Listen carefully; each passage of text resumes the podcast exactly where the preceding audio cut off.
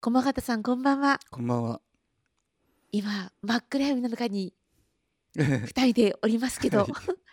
どんな感じですかいや不思議な感じです。不思議ですよなんねとなく目目をどこにえっ、となんていうんですかね見合っていいのか全く真っ暗で見当がつかない状態です。そう目をねはい。今使って見つめ合うことできないですからね、はい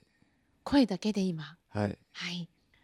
あのー暗闇だいぶお久しぶりですよね、そうですね。はい何年ぶりでしょう。多分ね20年近くは経ってるあいやもうちょっと前かな20年ぐらいですらね、はい。で、私ね、岩手に時々行くんですよ。はい。はい。駒形さんも今岩手の方で、ええはい、石関ですか？そうです。あのアトリエを、はい、えー、2年半前にえっ、とまあちっちゃなアトリエですけどもね。はい、えー開設したんですね。で事務所の方は今世田谷の方でギャラリーちっちゃなギャラリーにして、はい。まあ、そこを行き来しながらあの制作は続けているんですけども、ああ、そうですか。はいどのぐらいの割合で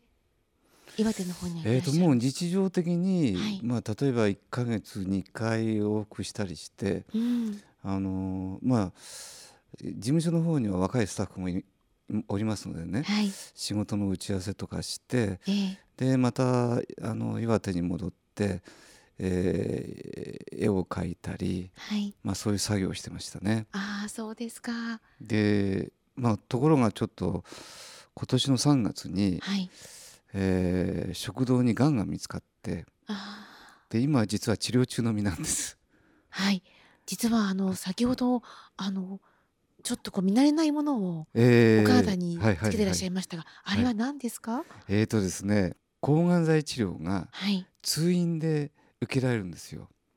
入院することとなく。すでごい。うんその画期的なあのなんていうんですかねツールと言ってるんでしょうかね、はい。えー実はあの一つペットボトルの小さめのボトルをええ私今肩からぶら下げてるんですはい。でその中にあのゴム風船のようなものが入ってましてねええでゴム風船は、まあ、あの自力でこう縮まろうとしますよねそうでですそね。の縮まるスピードを速度を私の体温で調整してるんですうんわああの体温のセンサーが作られていて、で肩甲骨のちょっと上あたりに CV ポートっていうのが500円玉ぐらいですかねはい。埋め込まれていて、うん。でそこから5センチほどの静脈カテーテルが伸びていて、はい。まあ、静脈に直結してるんですね。はい。でその CV ポートに、えー、と針が刺されていて、ええ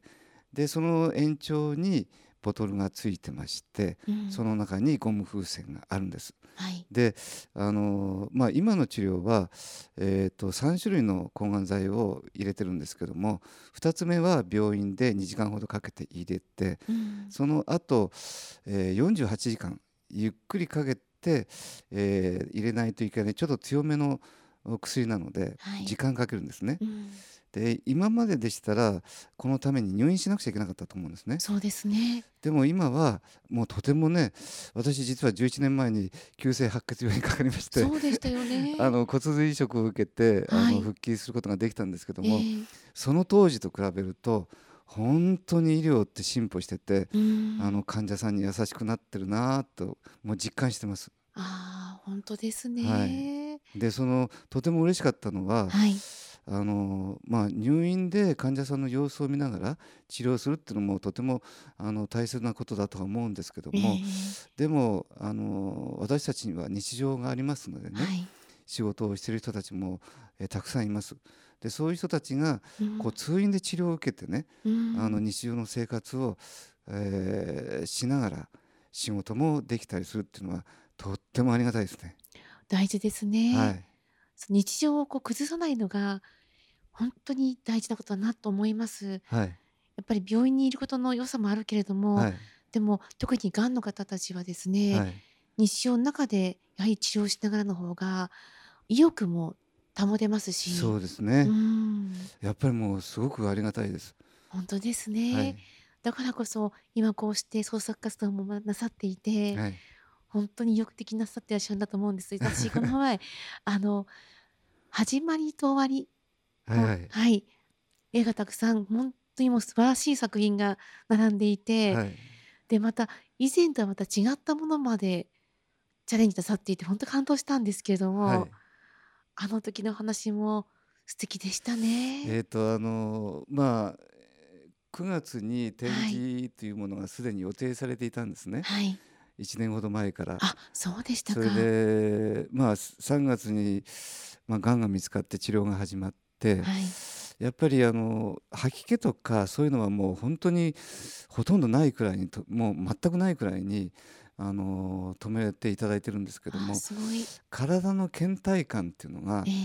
これまでの日常では感じないほどないほどのこうだるさを感じてしまうんですね。うーん。で息切れと貧血があって、はい。その作品を、まあ、パステルであの描き始めたんですけどもねうーん。やっぱりそれはそれでまああの力も使うしどうしようかなと思ってたんです。はい。で、まあ、できないことを悔やんでも致し方ないしう、ーん。ならばできることを見つけてあの制作に取り組もうと考えたんです。わあ、すごい。でまあたどり着いたのはですね、うーん。ギリギリちっちゃい絵ぐらいだったら描けるなと思いましてねなるほど。で本当にあの名刺サイズぐらいにはい。ちっちゃく絵描いたんですよ。うーでんそれをあの写真で撮ってはい。でデジタル化してええコンピューターの中で拡大しながら、まあ、最終的には出力で大きなサイズに、あのーしたものをええ今回展示させていただいたんです。ああ、そうだったんですね。でまあタイトルがねうん。 「あの始まりと終わり」っていうふうに、あのーしたのは、はい。まあ、自分がこういう病気になって、あのああは病気始まったなっていうことこの、あの11年前の白血病のこととか思い起こされてで終わったなと思ったらまた新たにこういうがんが見つかって、うーん。また改めて覚悟してはい。でこれもいつか終わるんだろうなとこう信じてうんいきたいし、うん。でその始まりと終わりの繰り返しの中で絶えず終わりを経験しながらも次の新しい始まりに期待するみたいなねはい。なんかそんな生き方をちょっと感じたのでタイトルもそうして、えー決めたんです。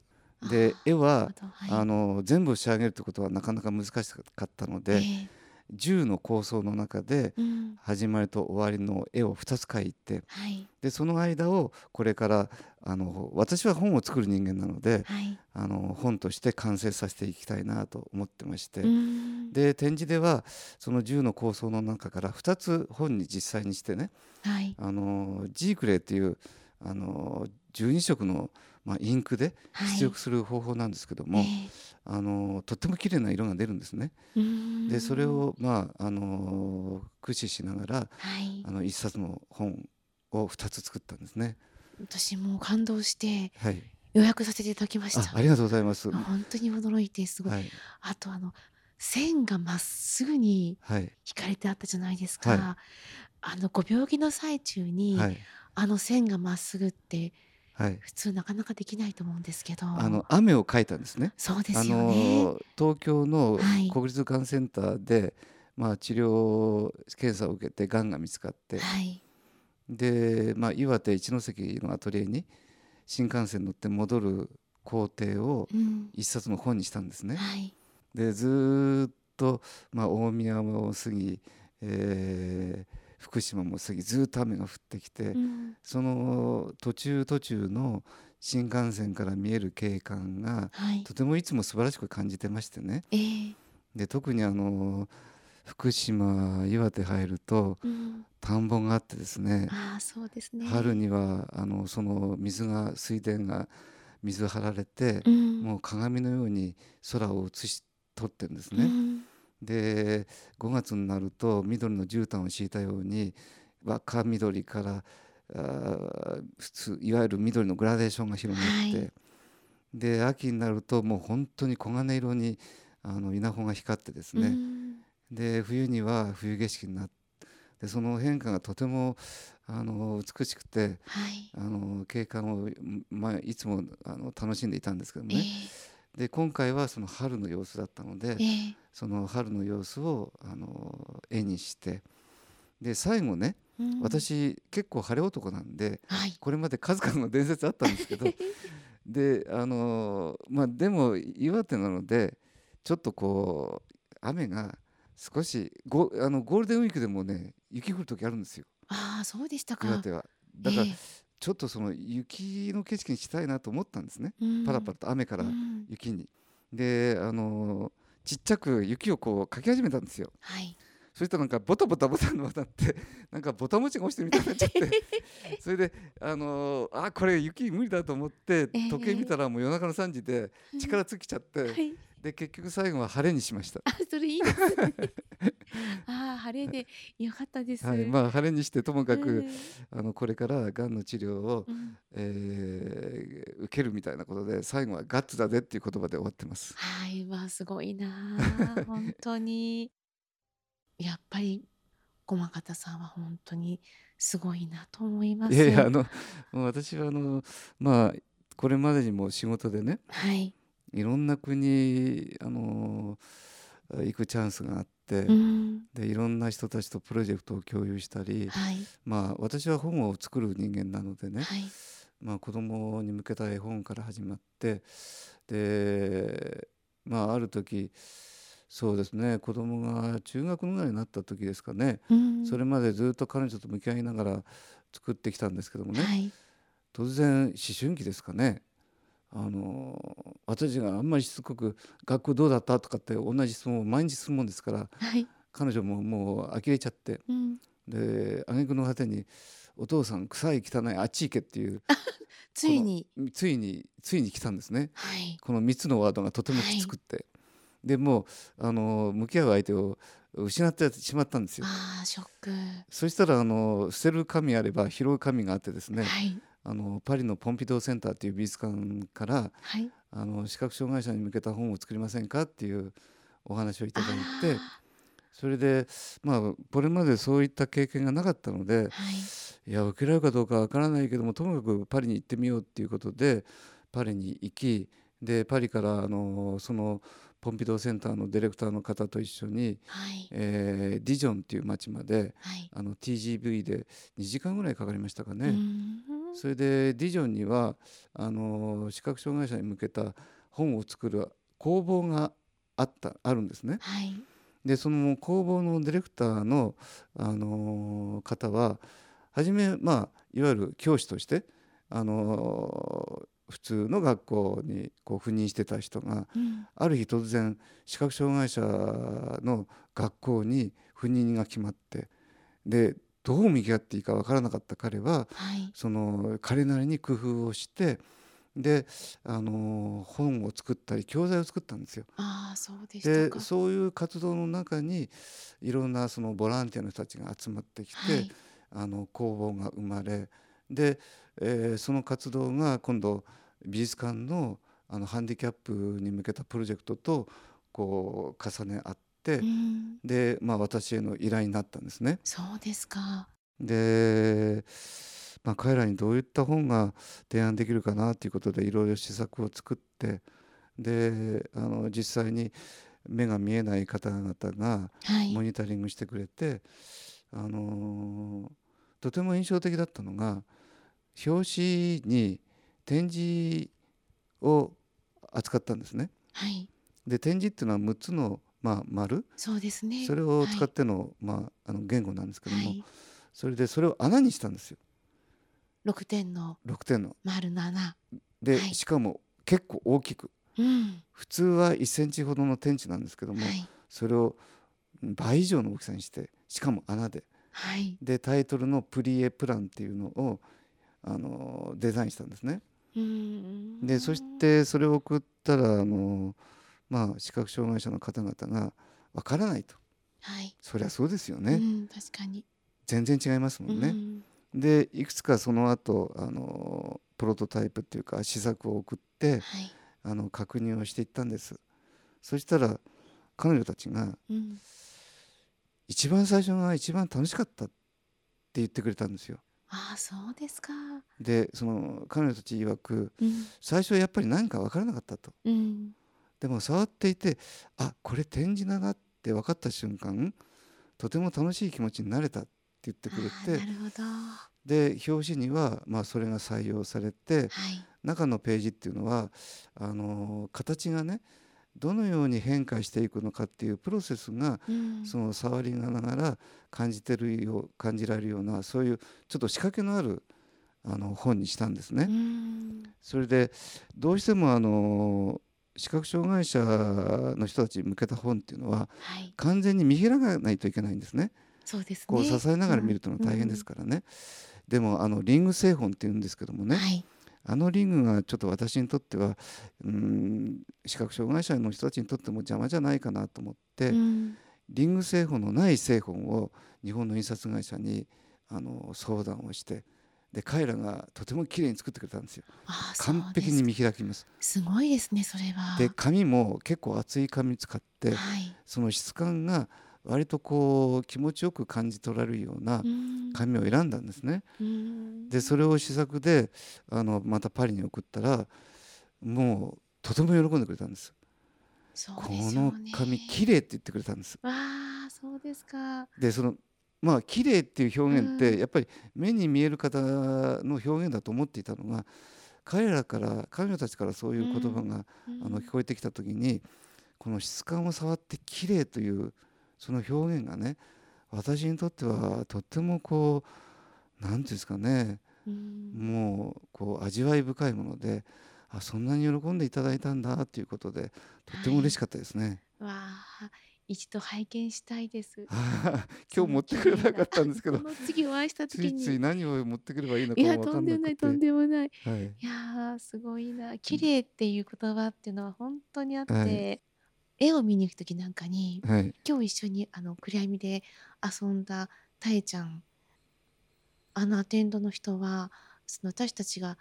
例えば「うわあ星空が綺麗だね」ってうんいうふうに言うと、うんその綺麗っていうふうな表現とうん自分たちのその感動した声がうん彼女に伝わって、やっぱりわあ綺麗だなって感じるっていうんですよね。うんうんそのいろんな形で感じ方があると思うんです綺麗の、うんでも触ってその綺麗って思ったのはなんだかわかる気がしますうん、あの私たち五感っていうはいそういう感覚って言葉を超えた共有できる私たちにとってはとっても有意義な財産のように思えるんですねそうですねだからそういうものの感じ方っていうのうは、ん例えばもちろん目で見て感じる綺麗さとかはい音で感じる綺麗さとか楽しさとかいろいろあるんですけどもそのそもそも楽しいとか綺麗とかっていう感じる心であったり感性っていうのは私たちはみんな共通して有してるわけですからはいそういうものが表現として現れた時に例えば音楽だったりうん絵画だったり、まはあ、いいろんなそのお表現の世界の中で生まれてくるんだろうなと思っていますけどね。本当ですね、あのこれから先ワークショップははい、またなさるご予定がありますよねえー、とあの今一関の教育委員会で、はい、えー、と始めたことがあるんですけどもね、あの不登校の子たち、ええうんえーそのまあ今平成の大合併で8つの市町村が合併してね、ええ広いエリアにそれぞれ8つの図書館があるんですよ。はいで子どもたち不登校になっても、まあ、図書館に行くことでその登校したことになって、わあいいまあ、な学校とは違う経験ができたらいいなということで。うんうんうん彼女たちとワークショップをできることを提案したんですね。はいで、まあ、それが一回実現することができたんです。はいスクールバスでそれぞれの図書館に集まった子たちうんを最終的に一関図書館にあのこう連れてきてはいでそこで、まあえー、と1時間2時間ほどですかねワークショップやってうん目隠しをしながら。はいすごいで初めはねやっぱりなんか、あのー私の顔を直接直視するっていうのもなかなか難しかったんですけどね、うんワークショップが終わって目隠しをした経験っていうのは彼女にとってはあ自分たち自分以外にこういう経験をしている人たちがあのいるんだということを少しでもあの理解できたっていうことははい、やっぱり人としてのなんかこう理解する少しでもねうん、こう幅というかそういうものが広がったような感じがするんですね。はい、で帰りは本当にあの楽しそうにこう親御さんと一緒にはい。帰って行かれたんですね。ああ、すごい。だからあのそのタクタイルっていう目隠しをするワークショップがあるんですけどえも、えあの今度、えー、とやっぱり一関の教育委員会の人たちとうんあの、えー授業で子どもたちと一緒にやるというプランもありましてただ私があのこういう病気になっちゃったので、ええうん、5月6月から指導したかったんですけどもちょっとい保留にさせていただいてはいでまあ抗がん剤の治療も体に随分慣れてきたんでうん実は来週からもう3つの学校の予定が入ってましてああそうですかまあ私のワークショップのあーとかあとタクタイルのワークショップをしたりとかしていきます。うんあの10月からのはい、ご予定とかもあるんですか10月はですねあの一関から世界へっていうタイトルでうんあの私、まあ、2007年ですかね絵本に、えっと、国際児童絵本原画展ですかねそういうはい全世界からあの、まあ、絵本作家を目指すようなイラストレーターの人たちがの公募展があるんですね。はいで2007年に私審査員になったのかなああ国際審査そ員うですかはいもう当時もう広い会場に絵の海が出来上がるんですねうわあすごそうで4日間、まあ、そこに滞留してはい5人の国際審査員のメンバーが審査していくんですけども、はいで、まあ、明らかに新人の登竜門になるし、うんもちろんプロとしてもう活躍している人たちも応募してくるんですよ。はいでそれが公平な立場で選ばれるんですね。で毎年審査員の価値あのが変わるのでうん価値観も変わるんです。はいで選ば選ばれる人人数は対象とかそういうものがなくてうん審査員が1人2人これはいいねって言った人たちが入選してくるんです。ですから年によってあの入選者数が異なるんですね。はい多い年もあれば少ない年もあえる、えでこの審査の方法も一石だなと思ってうんでぜひねこの審査に一関の若い世代まああーこれからの世代があの実は16歳からもう応募できるんですよあそうですかですから高校生にとってもチャンスがあるんですなねるほどはそれでまあその応募が始まっていで途中から県外の人たちにも応募してみようということで今広げてうんえー締め切りがもうおそろそろなんですけどもね今徐々に応募が集まってきてで、えー来年の10月がその作品出品の締め切りなのでうん10月までの、えー、と2ヶ月おき10月122月4月6月8月この2ヶ月ごとに6回の講座を開いて3時間、えーまあ、最終的に審査っていうかあー選考された人をマンツーマンで、えー指導できたらなっていうそういうことを始めます。あじゃあ絵の指導をそうですね細かくなさるんですね。あのやっぱり日本の人たちが考える絵本の世界っていうのはとても優しい世界ではい、それはそれでありだと思うんですけどもね、うんやっぱりその原画展ともなるとやっぱり新しい価値観を広げようとする努力が必要なんですね。うんですから、あのーまあ、それまでの価値観をむしろ何かこう突き破るような、うんあのー制作プロセスを共有できたらなというふうには思っていますけどね。すごいですね。若い人たちを育てて世界に。そうそうですねはい私もう、うー年も年なんですけどもねで今後はやっぱりそういう次の世代にうん自分はおかげさまでもういろんな世界各国い行くことができてはいあの、まあ、20代ほとんどアメリカであの経験してねうん向こうで仕事も、あのー経験することができたのでね、はいえーまあ、そういう自分が経験したことをなんとか皆さんに若い人たちに伝えていけたらなっていうのが今のすごく強い思いです。わあいでいなまあこういう病気になってしまったんでねはい逆にネジを巻かれたような気分で、うんあの今やらなきゃなっていうそんなような気持ちでいますね。わあすごいですね。はあのまあ例えば私もこれまでいろんなことが起きましたけどもねできないことできることでやっぱりできないことをまあ悔やんだり悩んだりするよりもまず自分ができることを探してみよう行動してみようっていうやっぱりそういうようなことであのついつい線を引いてしまう人いると思うんですよ。はいもう自分にはできない無理だろうと、うんうんでもできることはもう果敢にこう線を踏み越えてね行動にしていくとねやっぱりそこからいろんなチャンスが生まれるんじゃないかなと思ってますのでねああそうですね。若い人たちには特にねうん、そういうようなことをその頭で理解するだけじゃなくて経験として理解してほしいとなるんですね。うん、やっぱり経験したものは嘘をつかないのではい、だからあのそういうちっちゃな経験の積み重ねがね自分にとってもやっぱりいろんな意味でのこう背中を後押しする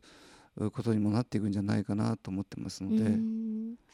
大事ですね。はい、私たちもいつもあのこんな風な話をしていていつも「だからこそ」っていうのを大事にしようって言ってるんです。はい、あの目が見えないからじゃなくて目が見えないからこそ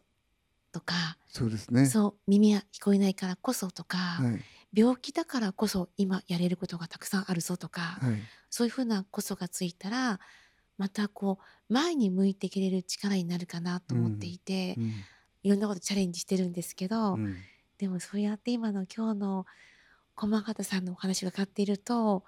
もっとやれることあるなっていうふうにうん今、私自身も思えてきています。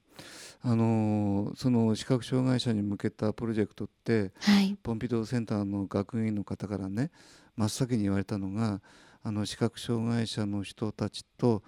あの、まあ、障害者と言っていいんでしょうかね、うんそうでない人たちが共有できるあの本にしていきたいんだっていう話を伺った時にはい、ああだったらやできるかなと思えたんですよ。ああそうかつまりやっぱりできるっていうきっかけって必要なんですよね。うんうんそれが言葉だったり何かのこう、うんメッセージというかなき要するにきっかけですよね。はいだからそのきっかけを上手に見つけられたり渡されたりするとあのできるっていう感覚が生まれてくるんじゃないかなうとん思うんですね。それがなんか人と人同士が起こす化学変化のように思えるんですね。はいだからまあ今あしばらくコロナ禍でねなんか人と会うっていうことができなかったあの時間がかなり長く続いたんですけどもねうんコロナ禍が明けてやっぱり人と人とが会う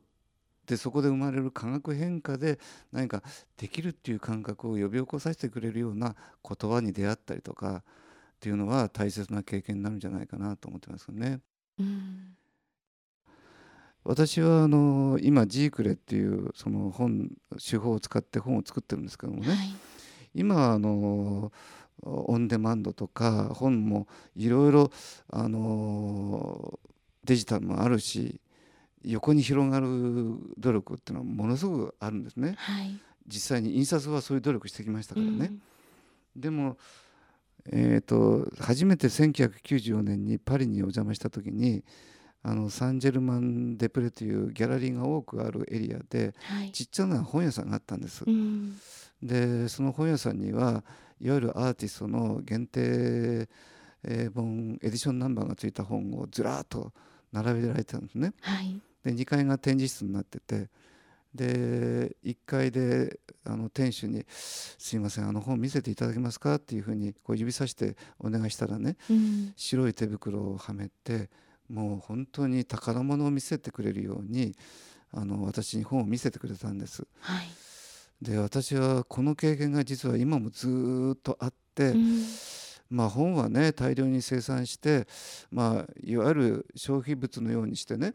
捨てられちゃう場合もあるし、まあ、それは致し方ないなと思いつつ何かあのその宝物のように残されるような本を作りたいなと思ってましてねはい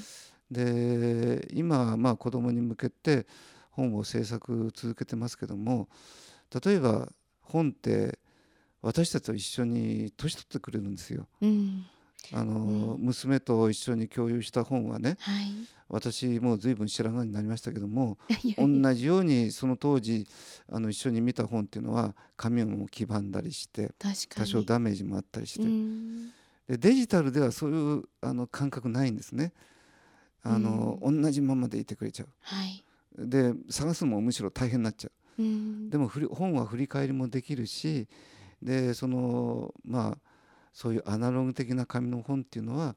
一緒に年を取ってくれるというもうかけがえのない経験だなと思ってましてねうーんだから例えるならばあの海と陸って今長い時間かけて7対3っていうバランスであの保たれてるんですね。はい。で海は私にとってはデジタルの世界のように思えるんですよ。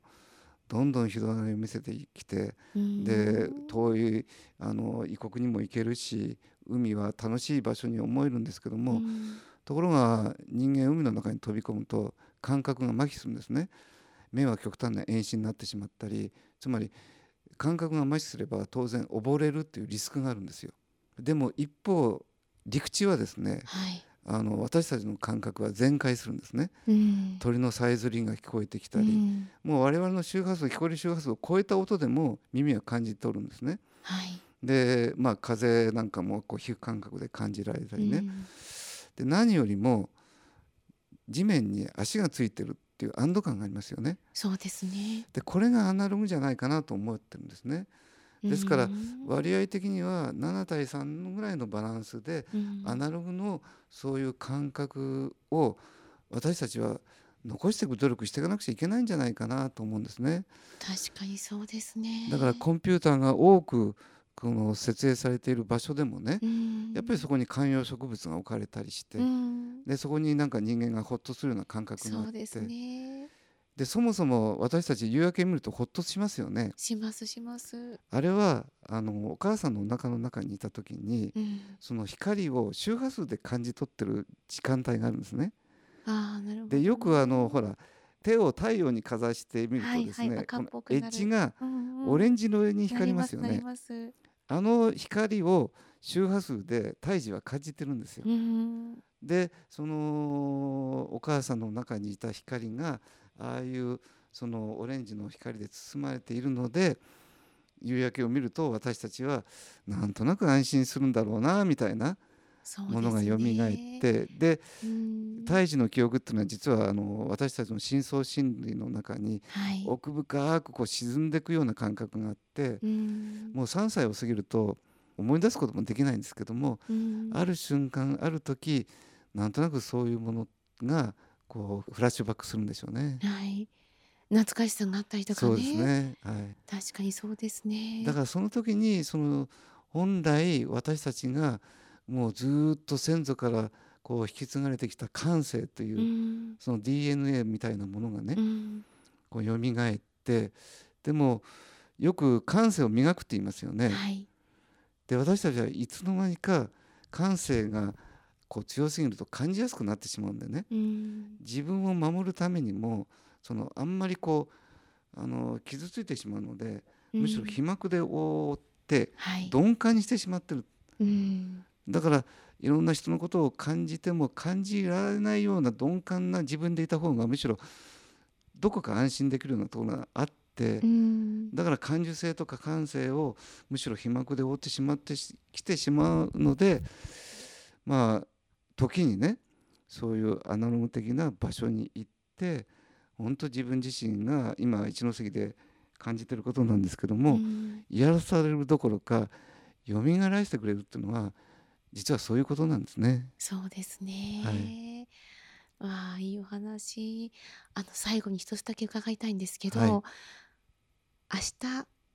新しい朝を迎えるときに、はい、何かこ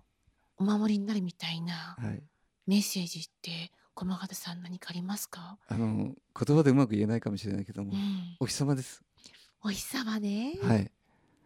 あわの私ねうん。えー、と仕事で撮影のあのプロジェクトがあってカメラマンと一緒にアメリカとかオーストラリアの砂漠に行ったんですよ。はい。で夜と昼の温度差がもう激しくってうん。夜はもう凍るほど冷たく寒いんですね。うん。ですから砂漠にちょっとある草花がですねはい。砂漠にもねあんなところにもね草花がある生え生えてるんですよ。そうでしたか。それでもう夜ね、うんもう凍ってへたっとしてるんですよ。はい。で朝こう日が昇るんですね。うん。そうするとね氷が溶けるんですねうん。その草花にはい。あるで草花がね自分の体をねもこもこ持ち上げてくるんですようわーお日様立って、お日様がうん、の力ですごい、であの瞬間を見た時にねうん、ああ私たちはこのお日様に生かされてるんだと思ったのでねはい、もうぜひ朝お日様見てくださいああ、いいですね。ちょっと、しおれたとしてみても、はいお日様見てムクムクっと。元気になっちゃうんですねいいですね。わはいあ私も明日お日様ちゃんと見よ う。ありがとうございいまえす。どうもありがとうございましたこちらこそいやー、本当素敵なお話いただきました。